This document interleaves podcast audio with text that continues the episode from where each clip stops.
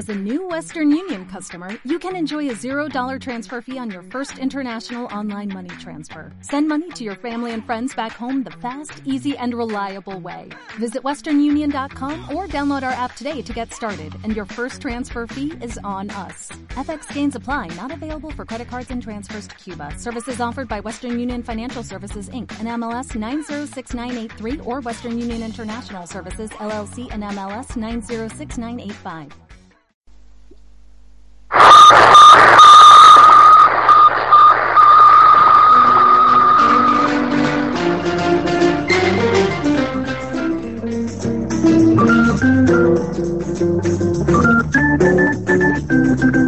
Si todos estos chiflados pudieran llamar por teléfono, podrían extender la locura a través de los cables telefónicos, meterse en los oídos de la pobre gente cuerda, infectarlos, por todas partes, una plaga. Los hechos y los hechos, coches nuevos, baterías computadoras, artilugios sexuales, eléctricos, sistemas de sonido con auriculares en el cerebro, destornilladores con dispositivos de radar incorporado, ordenadores activados por la voz. Planeta es Pony. Me he pasado un poco eh, explicando el funcionamiento interno de la institución. ¿Mm?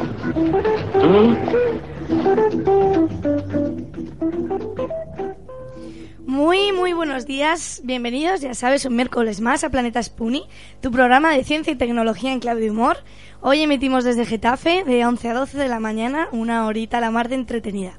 Pero puede que no estés en Getafe, puede que nos escuches desde La Coruña en Cuac FM, Aranda del, Du- del Duero en Radio Iris, Leganés en Eco Leganés y también en Radio Poli Sevilla, o incluso desde nuestro ebooks o desde nuestro blog. Ya sabes, conmigo está una semana más. Andrea, hola, ¿qué tal? ¿Qué tal, Laura? Muy bien, aquí otra mañanita pasándolo bien en Planeta Spoonie. ¿Qué ¿Mm? tal, Samu? Yo bien, eh, yo no estoy en el planeta, pero, pero bueno, estoy en, en otro lugar de- del universo que no os voy a decir ahora porque eh, sería eh, romper la seguridad nacional. Así que nada, que guay, aquí se está muy bien. Tú es que tienes una manía un poco fea. En el programa pasado ya me dijiste que no me querías decir la edad, hoy no me quieres decir dónde estás. No sé, no sé, Samuel. eh, Últimamente estás con muchos, muchos secre- secretitos. Muchos secretitos. Sí, sí. Eh, bueno, más que de seguridad nacional, es- es- son temas de seguridad universal. O sea, es, eh, a veces viajo así con el, con el doctor, con el doctor Who, y, y, eh, no podemos decir las cosas que estamos haciendo. Ah, bueno, bueno, pues nada, nada. No, no, no compartas tus, tus secretos con nadie, solamente con el doctor ese Who que tienes ahí al lado.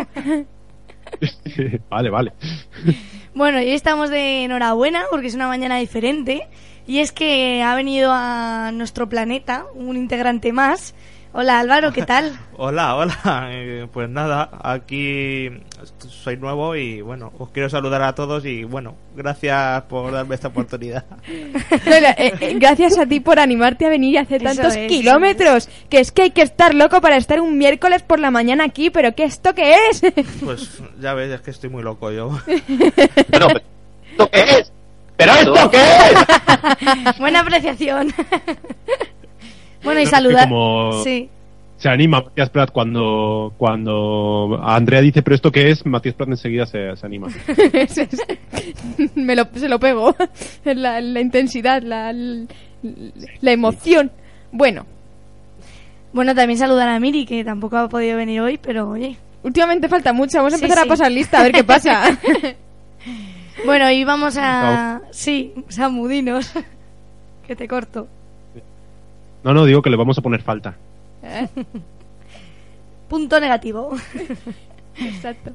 Bueno, vamos a tener un programita como siempre pues muy entretenido, ¿no? Y con vamos a empezar con esos átomos. Luego Andrea nos hablará de Facebook en Conciencia Intranquila, a ver qué nos qué nos cuenta. Qué raro que hable de Facebook en Conciencia Intranquila. Vamos, no me lo esperaba. Nadie se lo esperaba. Y después de ese descansito tendremos un top 5, no, un top, uy, un top 5. Me estoy liando yo. Tendría que ser un top un top 10, pero es un top 9 de Samu. A ver eh, Sí. qué nos va a contar esta mañana. Y terminaremos eh, con el estreno de Álvaro, con un pero esto que es, que tanto nos gusta ese pero esto que es. Sí, sí. Así qué que, qué genial. Y si os parece, pues empezamos con esos... Átomos de saber. Saber. Bueno, os voy a hablar yo de, de una hormona muy maja y es que han descubierto una hormona cuya acción en el cuerpo es parecida a la del ejercicio físico. Os voy a contar ahora qué beneficios tiene esta hormona. Y es que unos científicos han descubierto una nueva hormona pues que, que combate el aumento de peso ocasionado por la típica dieta occidental pues muy rica en grasas y normaliza el, el metabolismo y son unos efectos beneficiosos que a menudo pues se consiguen mediante el ejercicio físico de ahí que, que tenga pues esos beneficios parecidos al ejercicio físico esta hormona. Entonces eh, como sabemos las hormonas son sustancias químicas que sirven de señales para el cuerpo desencadenando varias respuestas fisiológicas. Entonces esta hormona recién descubierta bautizada como MOTS-C actúa principalmente en el tejido muscular. Entonces allí restaura la sensibilidad a la insulina contrarrestando la resistencia a ella tanto la inducida por la citada dieta rica en grasas como la promovida por el, por el envejecimiento.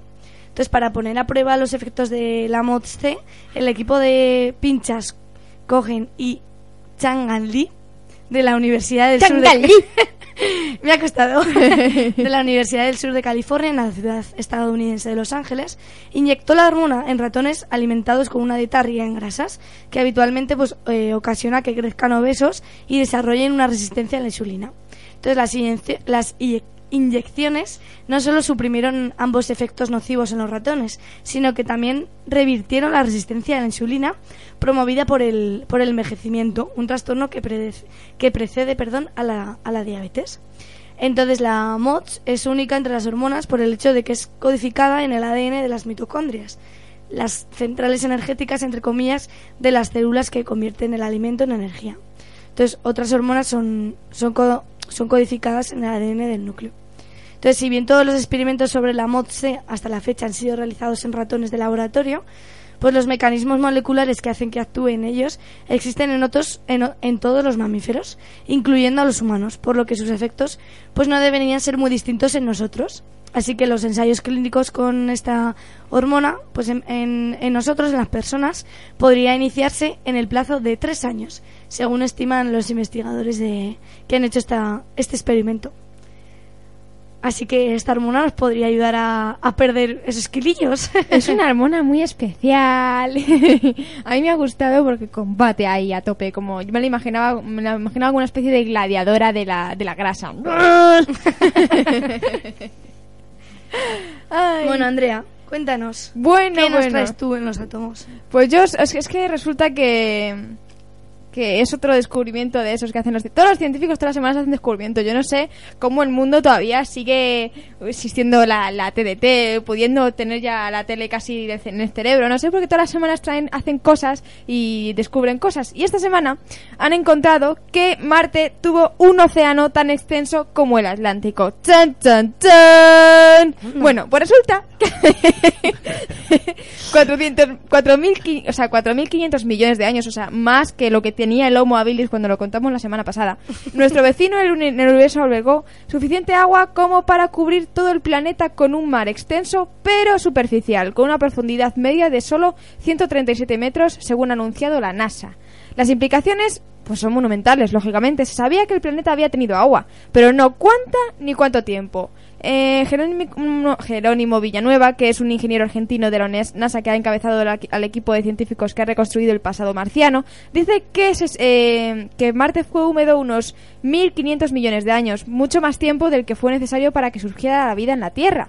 El grupo de Villanueva ha empleado los tres telescopios de infrarrojos más potentes del mundo. Gracias a la precisión de los aparatos, los científicos han podido analizar durante seis años la proporción de los tipos de dos tipos de moléculas del agua, la familiar H2O que todos conocemos y su versión HDO, en la que aparece una variante más pesada del hidrógeno, el deuterio. El balance entre estas dos moléculas es revelador. Mientras la versión pesada queda atrapada en el ciclo del agua marciano, la versión ligera tiende a escapar al espacio. Observando la proporción de cada una de, las, de los dos tipos, los científicos pueden calcular la velocidad a la que Marte pierde agua y por tanto rebobinar para saber cuánta agua hubo en sus orígenes. Y de ahí han sacado todos estos cálculos que en realidad son reglas de tres. No os compliquéis, son reglas de tres de decir deuterio menos hidrógeno H2O, sacamos la edad. Total. que el agua, con un volumen comparable al, del, al, del océano ártico terrestre, no se repartía de manera uniforme por todo el planeta, sino que se concentraba en las hundidas planicies del hemisferio norte. Era un océano poco profundo, 1,6 kilómetros como mucho, similar al mar Mediterráneo, señala Villanueva, nacido en Mendoza hace 36 años, un científico jovencito. Chicas, ¿te sabéis? Bueno, total, quedan 20 millones de kilómetros cúbicos de agua líquida, el sustrato de la vida. En la misma época, en la misma, en la, en la misma agua y en el mismo rincón del universo, en la Tierra surgía la vida hace al menos 300.500 millones de años, cuando accidentalmente se formó una molécula que era capaz de hacer copias de sí misma. La hipótesis de la comunidad científica es que Marte pudo, en que Marte pudo ocurrir exactamente lo mismo. Ahora, gracias a Villanueva, sabemos que la sopa marciana en la que pudo aparecer la vida duró entre 1.000 y 1.500 millones de años, y en la Tierra bastaron solo 800 millones, casi nada, vamos, casi, Casi la, nada. casi la edad de mi abuela. no, hombre. Total, que los datos del argentino muestran que Marte ha perdido el 87% del agua en sus océanos primitivos y el 13% restante se congeló sobre los polos sur y norte. Pero los nuevos mapas de la atmósfera marciana elaborados por la NASA sugieren otra posibilidad, más o menos. Revelan la existencia de microclimas con diferentes proporciones de dos tipos de agua, pese a que el planeta es mayoritariamente desértico. Todos habéis visto fotos.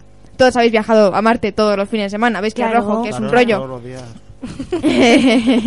Son variaciones muy sorprendentes que pueden significar que hay reservorios de agua bajo la superficie de Marte, dicen los investigadores. Que hay reservorios de agua bajo la superficie de Marte. ¿Lo habéis pillado? Reservorios de agua. El ingeniero recuerda que la misión europea ExoMars, que todos conocemos, eh, planea aterrizar en Marte en 2018 con un taladro de 2 metros. Si se confirma la existencia de agua subterránea, eh, reservorios de agua, como os he dicho, eh, se facilitaría el envío de astronautas al planeta rojo. No es solo para beber, que también podrían beber agua de Marte, sino que con la tecnología adecuada se puede emplear para obtener hidrógeno como combustible de la nave, de la nave de regreso o para dar energía a una colonia de humanos. No. Sí, sí. Rico. Sí, sí. Créetelo. Créetelo. Muy interesante. ya está. Muy bien, muy bien. Me ha gustado, me ha gustado. Siempre que hablamos de otros planetas, Sí. me gusta conocer. Esto es como hablar de la casa del ve- esto es como hablar de la casa del vecino. Hablas de Spoonie y no te sorprende, Eso pero es, hablas eso de- es. del vecino, mira que ha Claro, hecho, hay una eh. terraza, ¿qué será? No sé qué, no sé cuánto. Todo Pues nos marciano, encanta, pero nos bueno. encanta. Bueno, pues yo os traigo otro átomo de saber. Y es que han descubierto un nuevo y sorprendente mecanismo de herencia genética. De herencia cen- Sí, genética. sí, eso es. Y es que, como sabéis, pues los científicos conocen los fundamentos básicos de la herencia genética pues desde hace más de un siglo, ¿no? Si unos genes beneficiosos ayudan a los progenitores a sobrevivir y reproducirse, pues estos pasarán dichos genes a su descendencia. Sin embargo, investigaciones recientes han mostrado que la realidad pues es mucho más compleja, ¿no? Entonces los genes han, han descubierto que los genes pueden ser desactivados, silenciados por llamarlo de alguna manera, en respuesta al entorno u otros factores, y a veces estos cambios pueden ser transmitidos de una generación a la siguiente. Entonces el fenómeno ha sido llamado herencia epigenética, pero aún se desconocen pues muchas cosas sobre él. Durante un largo tiempo los biólogos pues han querido saber cómo las influencias del entorno de un individuo se transmiten en ocasiones a la siguiente generación. Entonces, ahora se ha logrado la primera demostración mecanicista de cómo podría ocurrir esto. Es un nivel de organización cuya existencia en los animales pues era desconocido para la ciencia hasta, hasta el momento. Entonces, Antoni José, Siduya Devanapili y Susa Ravikumar es que estos científicos tienen Es unos nombres tan raros. Es que se llaman de una forma, es que muy mal. La verdad es que no se, no, no se llamen E EK24-2380. Por lo menos tienen nombres medio, medio legibles, pero vamos. Bueno, medio, medio. eso sí. Bueno, son de la Universidad de Maryland en College Park, en Estados Unidos. Pues son los primeros en poner de manifiesto un mecanismo específico por el cual un progenitor puede transmitir genes silenciados a su descendencia. Entonces, de manera importante, el equipo encontró que este silenciamiento puede persistir durante múltiples generaciones, más de 25 en los casos examinados en este estudio. Y es que la investigación pues podría transformar en algunos aspectos pues la visión científica que se tiene de, de la evolución animal, ¿no? Además, algún día pues se podría ayudar a diseñar tratamientos para un amplio espectro de enfermedades genéticas. Entonces, el equipo de investigación trabajó con el gusano Caenor abditis elegans. Elegance. Parece nombre de móvil. LG Elegance. y es una especie utilizada habitualmente en experimentos de, la- de laboratorio. Entonces, la- los autores del estudio hicieron que que las células nerviosas del gusano pues produ- mm, produjesen moléculas de ARN de doble hebra orientadas a un gen específico. Entonces, el ARN es un, para quien no lo sepa, es un pariente cercano del ADN y tiene muchas variantes eh, diferentes, incluyendo el ARN de, de doble hebra.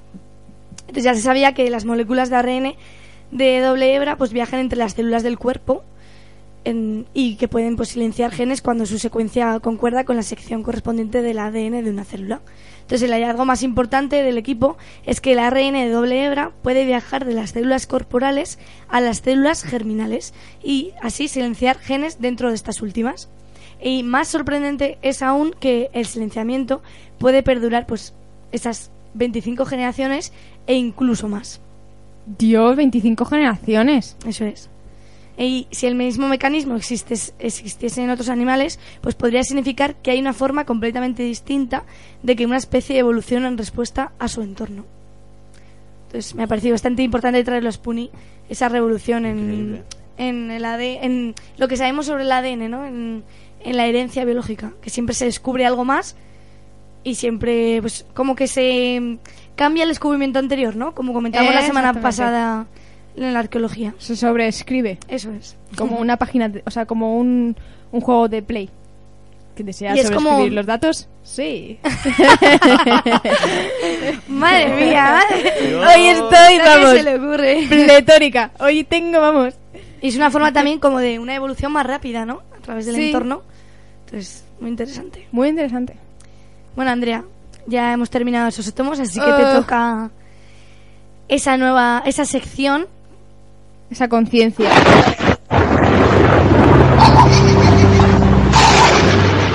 Conciencia intranquila. Pues es que la semana pasada Samuel se quejaba, se quejaba porque siempre se está quejando, pero es que me llamó mucha atención y me, me fastidió, porque se quejaba de que siempre que traíamos conciencias intranquilas era para hablar de experimentos raros. Pues ¿sabes qué te digo, Samuel? ¿Sabes qué te- me estás oyendo? ¿Me estás oyendo? Pues te lo voy a decir. Resulta que voy a hablar bien de Facebook.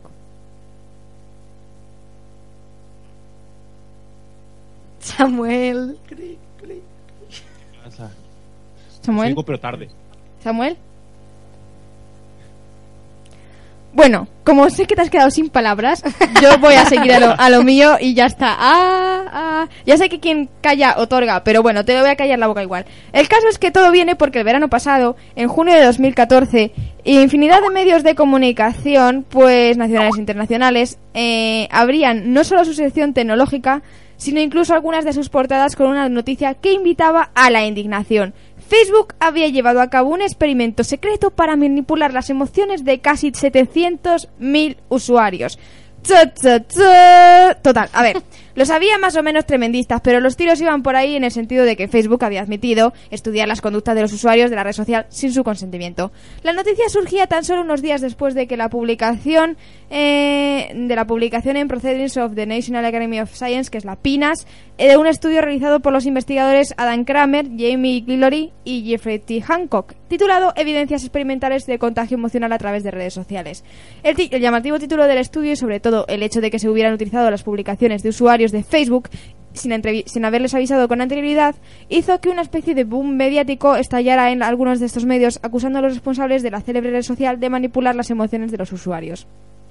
Lo que hicieron, objetivamente hablando y sin entrar en si es bueno o malo o tal, o me gusta, no me gusta o lo que sea, fue analizar las publicaciones de un gran número de usuarios de Facebook, 700.000, eh, y llegar a la conclusión de que las emociones que mostraban en sus actualizaciones eran muy proclives a de, pro- de propagarse a otros usuarios. De esta manera, pues si en Facebook ves una publicación triste de alguno de tus amigos, es muy probable que tu próxima actualización esté acorde a esa emoción, o si lees un artículo alegre que algún amigo ha compartido, es muy probable que tu próximo mensaje en Facebook sea también alegre. Bueno, la parte fea del estudio, y supongo que en cualquier estudio sería igual de denunciable, es que no comunicaron a los usuarios que sus publicaciones estaban siendo objeto de un estudio de este tipo. No obstante, Facebook pidió perdón públicamente y en el artículo científico de Pina se incluyeron dos actualizaciones en las que se manifestaba una editorial expression of concern y posteriormente una corrección. Todo así muy, muy legal al final. Bueno, pero esto en realidad no es lo que venía a contar, sino que venía a hablaros del interrogante que tuvo que surgir por primera vez en las mentes de los tíos de Facebook para que a estos tíos les diera por mirar muros y muros de usuarios. La han desvelado hace unas pocas semanas Yad Abumrad y Robert Krul- Krulwich en el podcast Radiolab que se emite en la National Public Radio de Estados Unidos y yo la encontré transcrita en la revista Jotdown. Bueno, pues nuestro relato comienza aquí. 26 de diciembre de 2011. Finales de diciembre de 2011. La Navidad es un lío para Facebook. En estas fechas las felicitaciones, los eventos y las notificaciones de los usuarios escribiendo a sus familiares vuelan elevando el tráfico de la red hasta las nubes. Actualmente hay aproxima- aproximadamente 1.390 millones 1.390 millones, repito, 1.300 millones de personas con perfil en Facebook. Madre es, mía. es una barbaridad, lo que convertiría, virtualmente hablando, en el país más poblado de la Tierra, superando a China, que tiene 1.357 millones, o sea que todavía supera a China en número de usuarios. De hecho, en la actualidad hay más usuarios en Facebook que, que- que católicos. Pensad solamente en las fotos que tuvieron que subir. Total, Hay al dato, ¿eh? Sí, más usuarios en Facebook que católicos. Tiene una comunidad que te cagas. Bueno, pensad solamente en las fotos que tuvieron que subir en Navidad. Aquí va una cifra. En 2011, año en que se anunciaba nuestro relato, se subieron a Facebook 60, 70 mil millones de fotos. Solamente en aquella semana de Navidad de 2011, desde el 24 de diciembre hasta el 1 de enero, se subieron a Facebook más fotos que en toda la historia de Flickr. Una red social de fotos. Que es todo, todo de fotos, pues en Facebook subieron más. Porque son así. Porque son muy chulos. Porque podemos. Porque lo podemos decir. Total. que eso ya lo sabían los informáticos de Facebook cuando se fueron de vacaciones navideñas. Lo que no sabían era lo que se iban a encontrar al regresar a las oficinas el 26 de diciembre. Millones y millones de denuncias sobre, tas- sobre, sobre estas fotos. Muchas denuncias. ¿Por qué? ¿Qué había pasado? Pues Facebook, Facebook tiene una política muy estricta con sus contenidos. No permite imágenes de desnudez, por ejemplo, de consumo de drogas, fotos de actividades ilegales. Sin embargo, aquella cantidad de fotos report era simplemente desmesurada. No sabían por qué. Mm, no, no era normal que de repente tan- tanta gente saliera en pelotas o fuera ilegal lo que subieran para que tuvieran tantas fotos eh, denunciadas. Bueno, los responsables de se reunieron y antes de hacer nada al respecto, antes de escribir al usuario o retirar ninguna de esas fotos denunciadas, decidieron echarles un buen vistazo. Primera sorpresa, el 97% de todas esas fotos eran imágenes corrientes y molientes. Y la inmensa mayoría no solo no había nada ilegal, es que ni siquiera eran fotos de mal gusto. Muchas eran de familiares celebrando las, las fechas. indignada, Andrea. no había nada, tía. No, era una cosa increíble. Se quedaron flipando como yo cuando lo leí. Mm, eh, eran fotos de mascotas, de parejas, bueno, en fin, fotos en general. El ingeniero informático de Facebook, Arturo Bejar, explica que no sabían qué hacer ante aquel aluvión de fotodenuncias. ¿Revisarles todas? Imposible, pero si eran millones, millones de millones de millones, era imposible. Bueno, Facebook entonces decidió probar algo diferente para ahondar en el problema. ¿Por qué quería la gente retirar esas fotos? Bueno, vamos a preguntarles a unos cuantos usuarios a ver qué dicen. Segunda sorpresa, la gran mayoría de los que habían denunciado esas fotos estaban en la foto. ¿Por qué? ¿Qué, qué, qué- qué- qué había en la foto? que por qué? Si estaban en la foto, ¿por qué querías denunciar esa Ya, foto? Si te habían sí. subido una foto tuya, ¿por qué quieres denunciar esa foto? ¿Por qué? Bueno, esa, esto no era una cuestión de fotos ilegales, de desnudez, de imágenes violencias. Era una cuestión personal de los usuarios. Si estaban ahí y querían denunciarlas era porque había algo personal que, que ellos eh, les, les hacía denunciarlas. Muchas eran de parejas que habían roto, usuarios que no querían aparecer en esa fiesta junto al cuñado que le da vergüenza en aquel momento. Eh, no era un problema, eh, pues también ma- mascotas que habían fallecido. O simplemente Madre mía, qué drama. todo un dramón humano que ya va- vas a ver, vas a flipar. Eh, no era un problema de denuncia. Allí en aquellas imágenes había sentimientos, había relaciones y había emociones. Había cosas interiores. El caso, el caso es que en aquel momento para denunciar una foto en Facebook hacías clic en la opción Photo Report y la enviabas. No había nada más, no existía ningún mecanismo que incluyera el motivo por el que querías denunciar esa foto, o sea, eliminar esa foto de la red social, exceptuando los motivos legales de violencia, ilegalidad, etcétera. Los usuarios denunciaban fotografías, pero no podían decir por qué querían que fuesen retiradas. Total, no eran ilegales, que iban a decir? Bueno, pues se organizó una nueva reunión para decidir qué hacer a continuación. La decisión ya no era si retiraban unas cuantas fotos o no, sino que la gran pregunta que rondaba en las cabezas de los responsables de Facebook ahora era qué pensaban los usuarios sobre sus propias fotos. Así que hicieron lo más lógico, preguntarles. Se eligieron unos cuantos miles de usuarios que habían denunciado fotos y se les preguntó lo siguiente. ¿Qué sientes cuando ves esta foto? Y a continuación incluyeron varios epígrafes para que el usuario pudiera elegir, pues vergüenza, embarazoso, enfado, tristeza, etcétera. Eligieron algunas emociones y al final añadieron una opción extra que ponía otras, donde el usuario podía escribir lo que quisiera. Los resultados de esta pregunta fueron muy confusos, al menos en un principio. Aproximadamente la mitad de, lo que de los que contestaron eligieron alguna de las opciones predeterminadas, mientras que el otro 50% eh, cogieron la de Others. Lo extraño es que la mayoría de aquellos que eligieron Others escribieron como respuesta It's embarrassing, que es eh, embarazoso.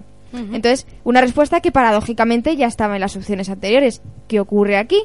Porque tanta gente escribía la opción Others y escribía y elegía una respuesta que ya existía en las opciones anteriores. Eh, después de eh, después de darle muchas vueltas al asunto, se fijaron en que los usuarios que habían contestado It's embarrassing estaban modificando su pregunta para ser más específicos. Cuando les preguntaban ¿Cómo te sientes cuando ves esta foto? La opción 1 significaba que el usuario se sentía avergonzado él mismo. Pero no era eso lo que los usuarios querían expresar. No eran ellos los que estaban avergonzados. Era la foto. It's embarrassing. Ojo. La foto es embarazosa. La foto es vergonzosa. Aunque yo soy el que aparece en la foto, no soy yo. Es la foto. movidón que te La cagas. Movidón. Cada paso que daban les hacía comprender que estaban ante una cuestión psicológica. La, la relación entre emociones personales y tecnología debía ser tratada por alguien más, a- más aparte que un puñado de ingenieros informáticos. No es por nada, Samuel, simplemente es un comentario objetivo sin ninguna importancia. Total, que necesitaban expertos en psicología para poder llegar al fondo del asunto. Lo siguiente que decidieron hacer fue deshacerse de las opciones y empezar desde cero. ¿Qué hicieron? ¿Qué hicieron?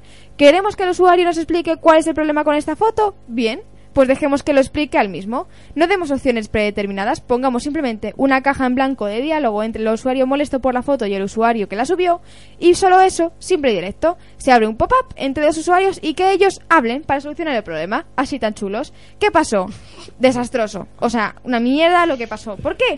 Porque menos, menos del 20%, o sea, imaginaos, de 100 personas, solo 20 de los usuarios a los que pusieron en contacto para solucionar el problema de la foto utilizaron me- re- realmente esa caja de diálogo en blanco. Pero res- resulta que esa ausencia de diálogo significaba algo. Y, era, y estaba bastante claro. Pues que los usuarios no quieren tratar problemas embarazosos con otros usuarios. Los ingenieros comprendieron que podía resultar algo violento que un usuario tuviera que arreglar ese problema con otro usuario que, en el caso de estas fotos, posiblemente pues sea tu exnovia o alguien que con quien no quieres hablar, yo qué sé. Claro. Claramente los usuarios estaban diciendo, es tu problema Facebook, arréglalo tú, yo no voy a hablar con ese otro usuario para que quite la foto, es tu puto problema, no es mi problema, it's not my problem, dirían. en Facebook volvieron a reunirse a las reuniones y surgió otra idea. ¿Y si los ponemos en contacto con una opción ya predeterminada en Facebook? Sigamos con la caja de diálogo, pero ahora en lugar de dejarla en blanco, vamos a poner nosotros el mensaje. De esta manera, los usuarios que habían reportado una foto que querían que fuese borrada, se les abría un dial, una caja de diálogo con la siguiente frase: Hey, me gustaría que quitases esa foto. Es una, es un mensaje que te salía en la caja de Facebook y luego se iniciaba la conversación, pero ese mensaje lo ponía Facebook. Era una frase sencilla, directa, que podría solucionar el asunto de las fotos. Y no se equivocaban. Resultó que el porcentaje de usuarios se incrementó notablemente hasta casi un 60%. ¡Chan, chan, chan! Una mejora impresionante respecto al pobre 20% de que quisieron usar la caja en blanco y hablar ellos mismos pues el problema de, oye, por favor, ¿me haces el favor? No. vale. bueno, ante, ante ese primer éxito decidieron probar otras frases para comprobar cuál era la más adecuada para el usuario. Se incluyeron otras versiones pues como ¿te importaría quitar esa foto? Perdona que te moleste, ¿podrías quitar esa foto? Otra, por favor, ¿podrías quitar esa foto? Etcétera. Bueno, un montón. Los datos, respuestas y porcentajes comenzaron a aparecer. El equipo de Facebook analizó también la tasa de éxito de cada una de estas opciones de pregunta comparándolas con el porcentaje de fotos que, solo- que el otro usuario había decidido a retirar. Bueno, pues hicieron ahí una regla de tres simple y, y sencilla como la que hacen siempre los científicos y sacaron que delante de sus narices y sin haberlo buscado en un primer momento muchas respuestas a cuestiones fascinantes pues de psicología, de emociones y de la relación del usuario frente a una tecnología que incluye interacciones sociales con otros usuarios. Llamaron a un puñado de especialistas en diversas ramas, pues en psicología, neurociencia, comportamiento social, tal, para que les ayudaran a tratar con aquel a tratar aquel interrogante torrente de información y finalmente llegaron a algunas conclusiones. Bueno, la primera de todas, poner el nombre del usuario al que pides algo ayuda a que lo consigas. En vez de poner Hey, ¿qué te, te importaría quitar esa foto? Funciona peor si se incluye el nombre de Hey, Javier, ¿te importaría quitar esa foto? Descubrieron también que utilizar ¿te importaría quitar esa foto? funciona peor, mejor que ¿podrías quitar esa foto? Se encontraron incluso que pedir perdón antes de pedir algo no funciona. Las frases que incluyen términos como perdona o disculpa que te moleste podrían que conseguían que menos usuarios retiraran las fotos. Por decir, por educado. Yo no lo hago. Bueno, da igual. Total. Que actualmente, y después de muchos quebraderos de cabeza, la caja que aparece en Facebook cuando quieres quitar una foto incluye las cuatro razones más utilizadas por los usuarios, que es ¿es molesta o no es interesante? Aparezco en esta foto y no me gusta. Creo que no debería estar en Facebook y la famosa es spam. Bueno, esta historia de fotos, denuncias y respuestas de usuarios hizo que los responsables de Facebook comprendieran la necesidad de incluir entre su plantilla a especialistas en conducta humana y psicología, y diariamente tienen que lidiar con cientos de miles de millones de relaciones entre personas, de emociones y de sentimientos encontrados, un campo en el que los informáticos y analistas de datos con los que contaban se veían desbordados, totalmente desbordados con tanta información psicológica. Decían, ¿esto qué coño es? Bueno, y es ahora donde vuelvo a recordar la dimensión del fenómeno Facebook y sus números. 1.400 millones de personas... ¿Por qué se me baja? Millones de personas... millones Pero bueno. en un mismo lugar, relacionándose y comunicándose a un nivel jamás visto en la historia del ser humano. Un campo increíble con posibilidades ilimitadas para estudiar la conducta humana y para realizar estudios científicos que nos ofrezcan respuestas a infinidad de cuestiones sociológicas, políticas, psicológicas. Es un terreno, pues fascinante. Estaréis de acuerdo conmigo que vamos a utilizar la red social para meterse en la vida de la gente es, es maravilloso. Aunque eso sí, estimados responsables de Facebook, lo mejor que es que en un futuro primero pidan permiso a sus usuarios. Vaya, vaya. Menuda conciencia intranquila. que es muy tranquila. A mí me dejaría tranquilísima de que los, que los de Facebook se hayan dado cuenta de que tienen un arma poderosa para estudiar la conducta humana. No, que se hayan dado muchísimo. cuenta que ser educado está mal visto. Por claro, también. ejemplo, así. Pues es que por lo menos pedir disculpa. No. ¿Qué, qué es esto? Ser educado, pero perdón. tampoco te pases. Eso es. Bueno, pues vamos a descansar un poquito la mente después de esta conciencia intranquila y vamos con esa cuña canción cuña, a ver si os gusta la canción de hoy. Estás escuchando Radio Ritmo Getafe en la 99.9 FM. Visítanos también en nuestra web www.radioritmo.org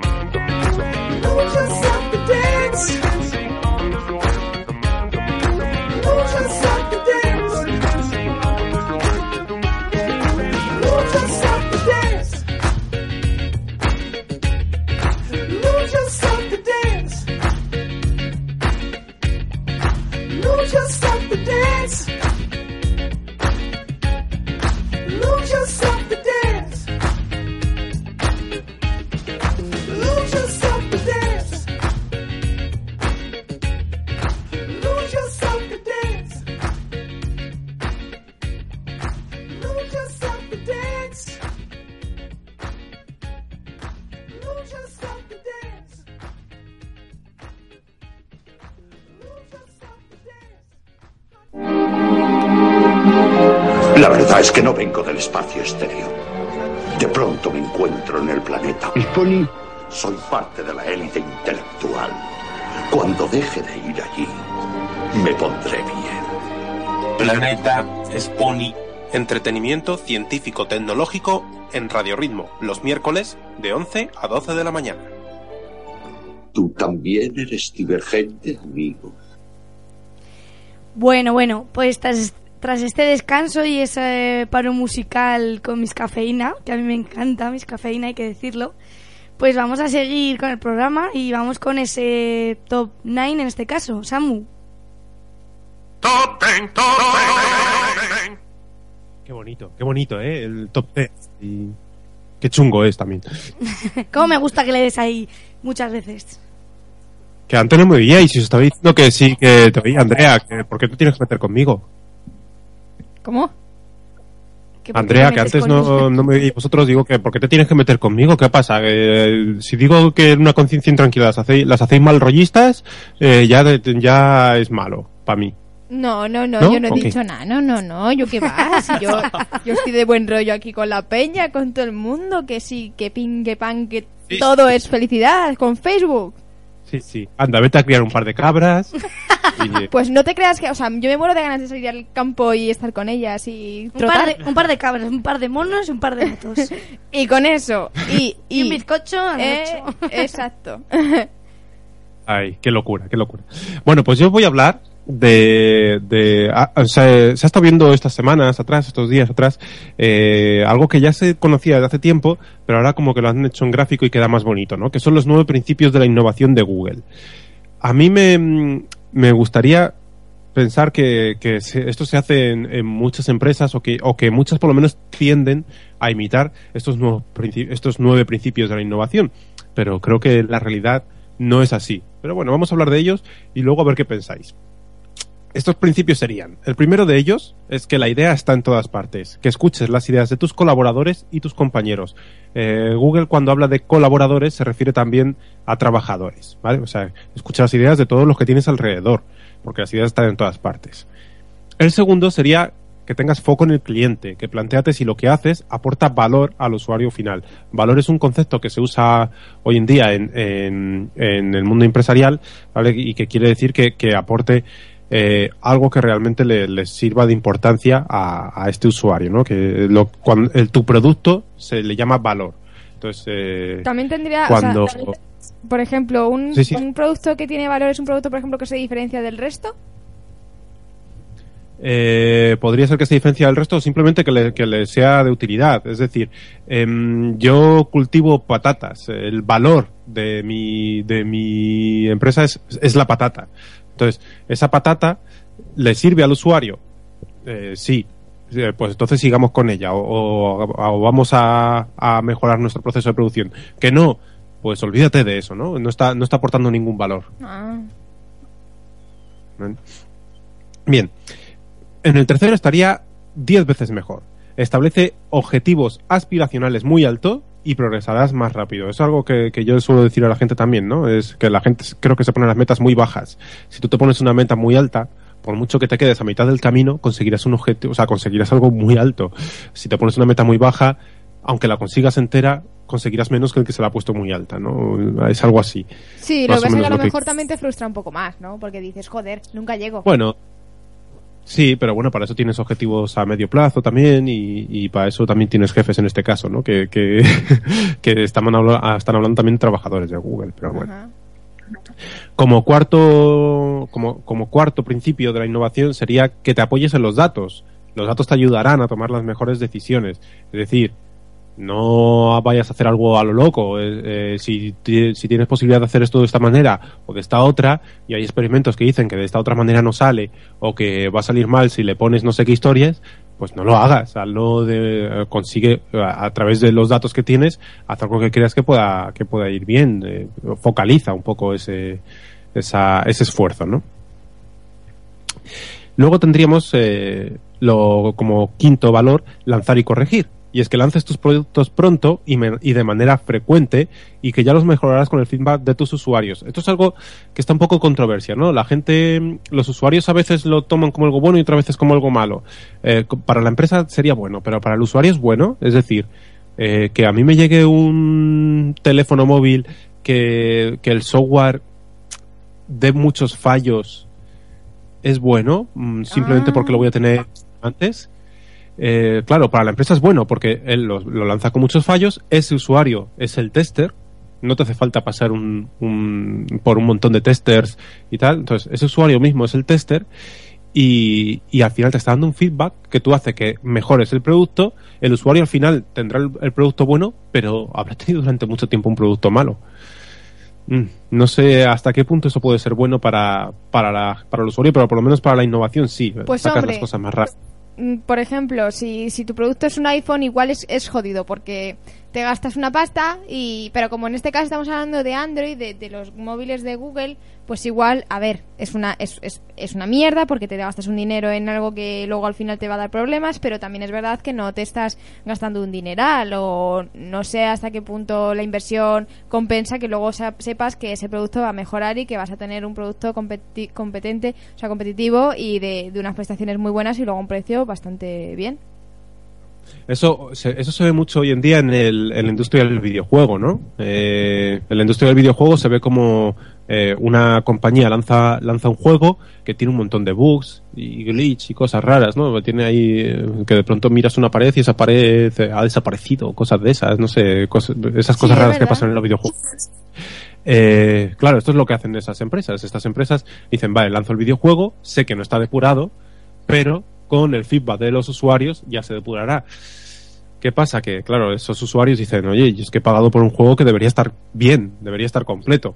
Entonces, bueno, ahí hay esa pelea entre... Hay, que conseguir un equilibrio, seguramente. Luego tenemos em, como sexta, como sexto principio que ofrezcas a tus colaboradores o a tus trabajadores la posibilidad de dedicar el 20% de su tiempo a sus proyectos favoritos o a sus proyectos personales incluso, ¿no? Es decir, que esto lo hace mucho Google. Google te tú vas allí y eh, durante una jornada de tu tiempo ti- puedes dedicarte a usar el, los propios talleres de Google a hacer lo que te dé la gana.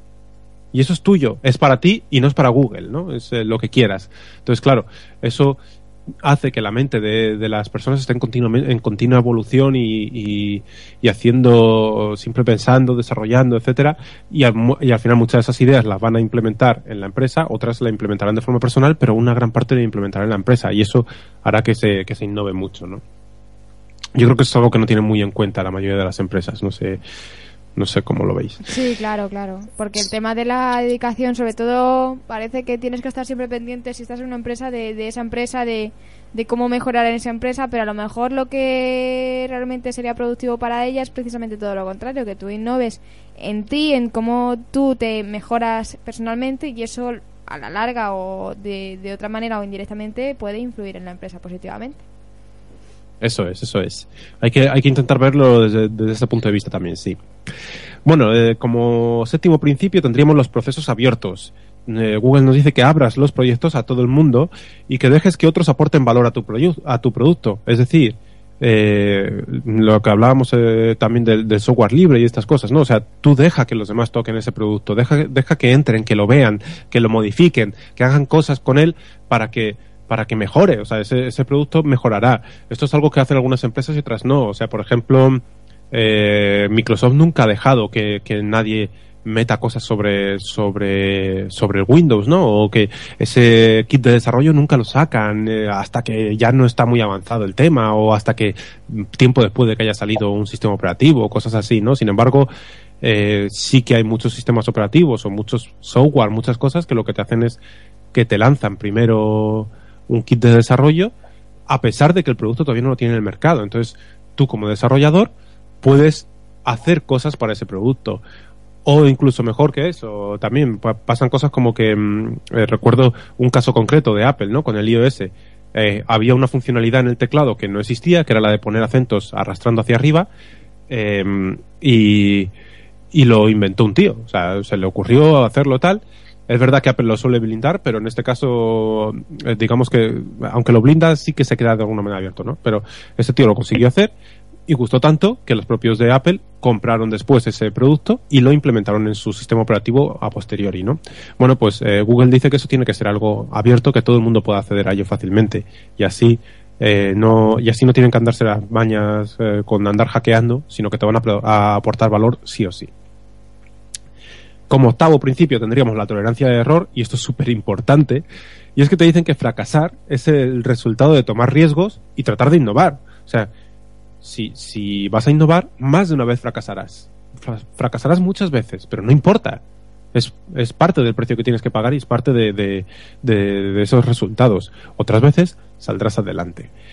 Y por último, que tengas una misión clara, ¿no? Eh, un objetivo común que te inspire y que motive, o sea, que inspire y que motive a todo el equipo. No puedes hacer una, no, puedes tener un objetivo personalista ni un objetivo solo de, tu empresa, tiene que ser un objetivo para todos. O sea, es, em, recuerdo como nos decían, ¿no? En una empresa tecnológica como la que estábamos, que el objetivo debería ser, eh, por ejemplo, transformar el mundo a través de la tecnología, por ejemplo, ¿no? O sea, con ese objetivo en mente te motiva y te incentiva a, a, a trabajar mejor, ¿no? Y, y el objetivo no debería ser que la empresa ganara dinero, por ejemplo, ¿no? Es un, tienen que ser otro tipo de objetivos. No Qué sé si os han gustado estos, bueno. Estos principios de innovación de Google. La verdad es que Google, en los sus principios y tal, como se- ellos se muestran así mismos y al mundo, joder, o sea. Es otro concepto totalmente diferente. de- es la típica idea que todo el mundo parece que siempre tiene en la cabeza, ¿no? De decir, hay que ser el error, no sé qué, proyecto común, mejora personal, pero luego es muy difícil llevarlo a cabo por todas las empresas. Es un, la verdad es que en realidad es una inversión al principio. Yo imagino que esto a ellos les cuesta al principio un dinero y un esfuerzo y, y- y mucho tiempo de, de empleo en diseñar este tipo de estrategias, pero luego al final a ellos mismos lo repercute como empresa y al final es lo que pretenden más que cualquier cosa. Ya, ya. Pero bueno, eh, lo hacen. Hay sí empresas que hacen cositas. ¿eh? Eh, antes poníamos el ejemplo de Microsoft como parte mala, pero también eh, hace cosas buenas. Yo recuerdo hace unos años un par de, de chavales que españoles que contaron sus peripecias en Microsoft, puesto que habían conseguido una beca para trabajar allí, ¿no? Ahí en, en Silicon Valley. Y, mm, y era curioso porque aparte de pagarles una pasta como becarios, eh, les daban coche de empresa, pero lo curioso, lo- lo- una de las cosas que les impresionó fue que llegaron y les dijeron, mira, esto es, eh, este es el, la sala donde tú vas a estar, ¿no? Donde vas a trabajar, tu despacho. Tu despacho. Márcame aquí, sí, tu despachito, digamos, ¿no? O tu, tu cubículo, lo que sea. Dibújame aquí cómo quieres que esté la mesa, eh, qué ordenadores quieres, no sé qué. Y, y, o sea, realmente se lo ponían como, como ellos querían, ¿no? Pero lo segundo, más curioso, es que a ellos les daban un ordenador con las características que ellos, que ellos quisieran, porque lo necesitaban para, para el trabajo en Microsoft, evidentemente, pero no era necesario ni que tuvieran Windows esos ordenadores. O sea, ellos cogían ese ordenador y podían trabajar sobre Linux si les apetecía. ¿Qué Y dices? de hecho había mucha gente en Microsoft, un porcentaje alto de... Sí, sí, que trabajaba sobre Linux, programando cosas para Microsoft, pero trabajaba sobre Linux. Era, era algo súper curioso, ¿no? Y, y les dejaban, o sea, pu- puedes hacer lo que quieras. Yo, mi objetivo es que consigas tal cosa, ¿no? Claro. Eh, el cómo lo consigas depende de ti. Tú eres suficientemente autónomo para, para, para saber qué herramientas tienes que usar y, y qué es lo mejor para conseguir ese objetivo. Sí. No, no había censura, qué bueno. Digo, Me sorprende. Bueno, pues vamos a... ujú, Es algo, algo curioso, no sé. Sí. Pero bueno, ha sido un top ten No, muy Lo que ha interesante. molado, ¿no? Sí, muy interesante. Porque además es algo que no que no se conoce, ¿sabes? Me ha Hmm. parecido muy guay. Bueno, pues vamos a ir a la última sección que la va a estrenar Álvaro. Ay, qué Bueno, se va a nervios. estrenar Bueno, él, pero- no va a estrenarla. ¿Pero esto qué?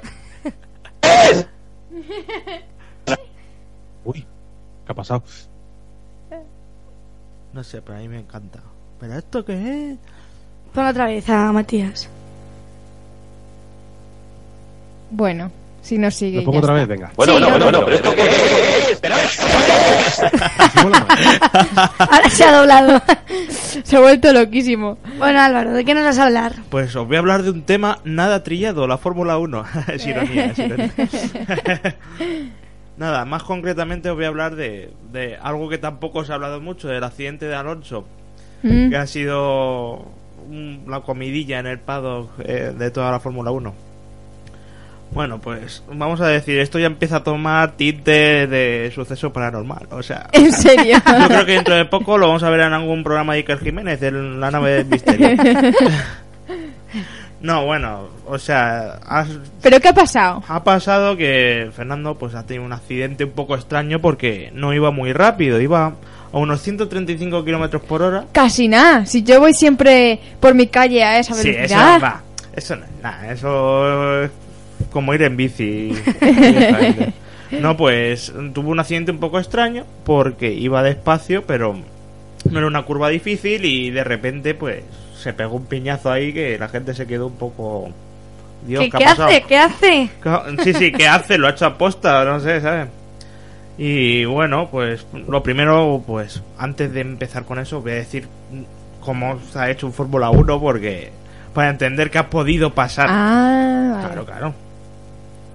Vamos, es decir, lo que es esta obra de arte de la ingeniería, que son los Fórmula 1, pues constan de varias de varios elementos consta el coche.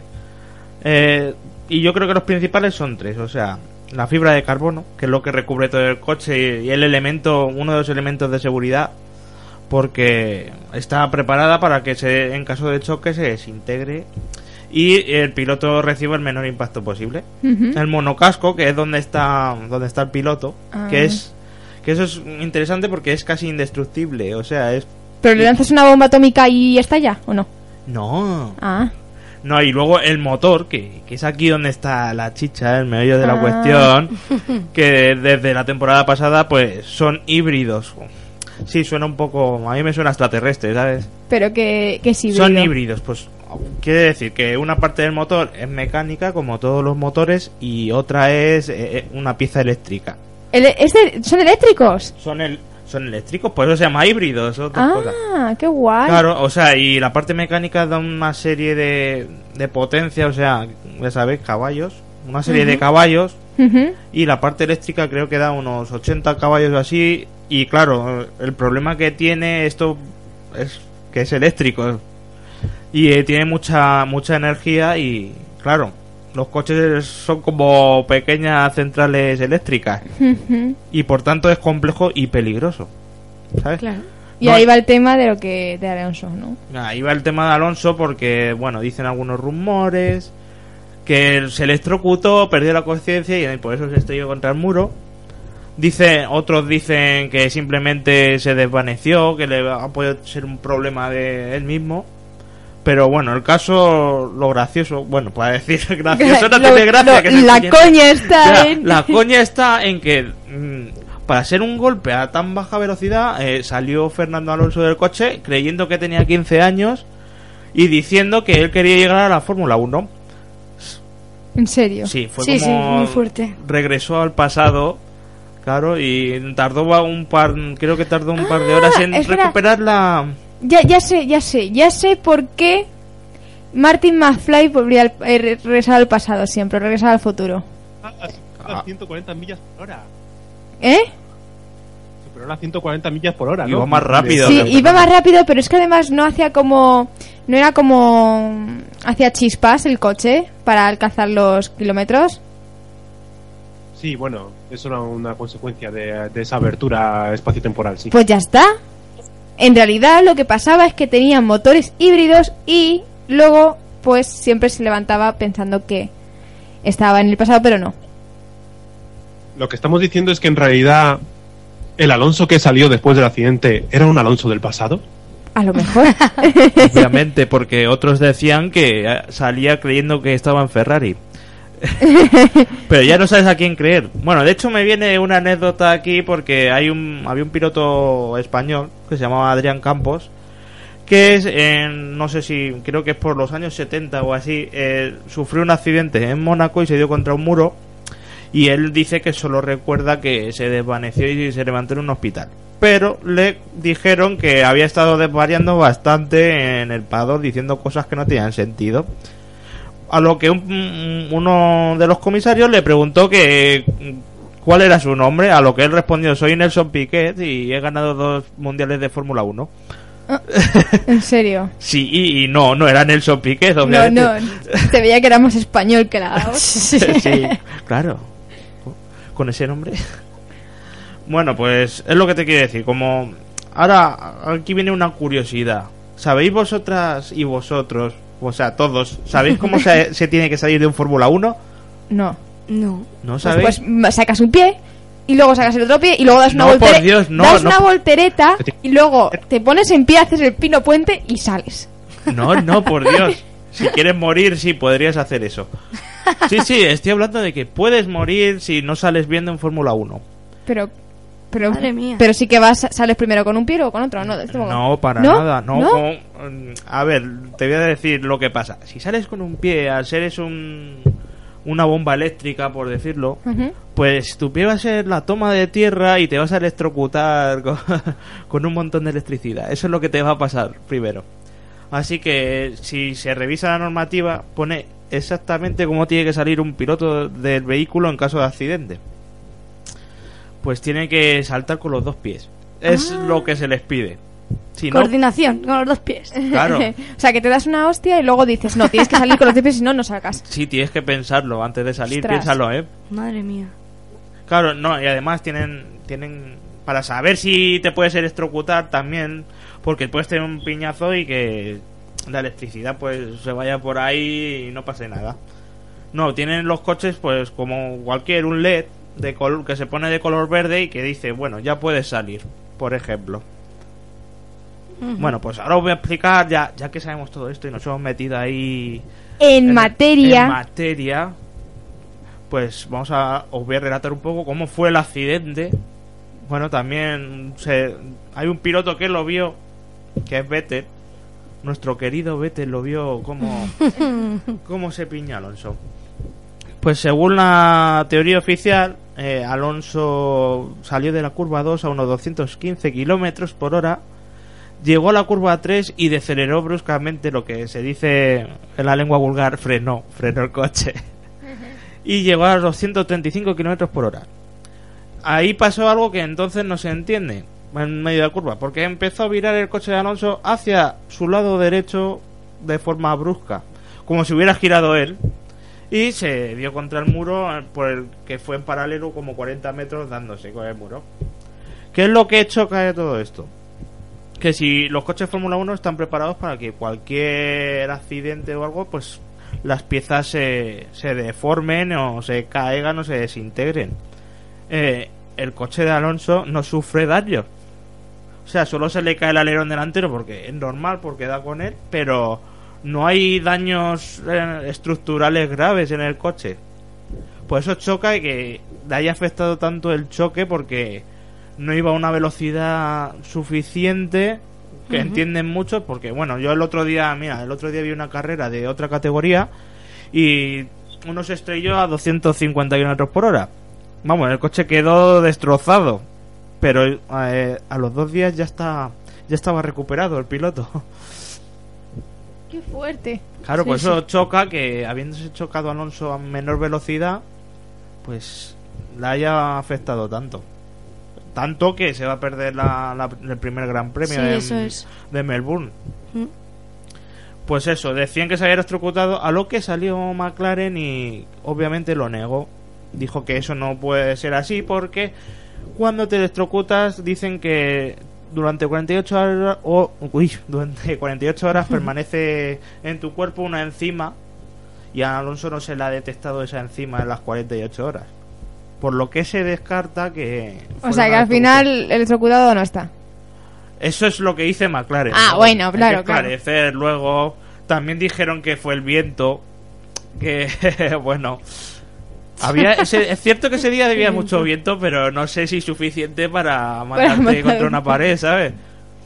Y es eso. Y bueno, ahora está habiendo problemas porque los equipos, pues, se han rayado un poco, obviamente. Claro, claro. los pilotos no se sienten seguros porque, claro, siguen pensando algunos que se ha podido electrocutar, que el problema con los motores estos tan complejos y están amenazando con hacer un boicot si no se esclarece lo que ha sucedido realmente ahí. No, Claro. Porque temen por. Bueno, los pilotos temen por. Por su vida. Por tipo, su vida. ¿sabes? Obviamente. No quiero Nadie quiere morir. entrar en su coche y morir electrocutado, ¿sabes? Bueno, y poco más, la verdad, esto es lo que ha sucedido. Luego sale el representante de Alonso Olovato diciendo que ha sido un choque en el que ha sufrido 30 G de, de, de golpe, ¿sabes? lo- o sea, eso Es mucho. para 135 kilómetros por hora es un poco exagerado, diría. Y es lo raro, porque ves a otro piloto que se estrella a una velocidad mucho más alta. El coche se, se destruye prácticamente, solo queda el monocasco. Y a los dos días está ahí y Alonso un mes va, va a hacer cuando llegue al segundo Gran Premio, que es donde ya va a correr. Y bueno, pues esto, esto es el accidente. Qué fuerte. No, me ha gustado que trajeras este Sí. suceso porque es como que se ha dado noticia de ello, pero no se entiende realmente el cómo No, o el por qué. eh, no, de hecho McLaren eh, ha pedido a la FIA que investigue qué ha sucedido también. O sea, no lo tienen Madre claro mía. ni los pro- ni los de McLaren ni Alonso menos porque no se acuerda de eso. Bueno, no se acordaba Claro. de- ni de quién era hace unas semanas. Sí, yo leí que solo reconocía a su padre, no reconocía No, ni a su ni novia. a su bueno. novia y claro. Sí, bueno, es que últimamente está cambiando mucho de novia. no- es Tampoco- normal tampoco- que- también no es muy difícil. claro. Bueno, Bueno, pues, pues, bueno, pues, mi primer día. eso enhorabuena. esperamos, que, esperamos que te lo hayas pasado bien. Sí, hombre. Ya me soltaré más y... Es.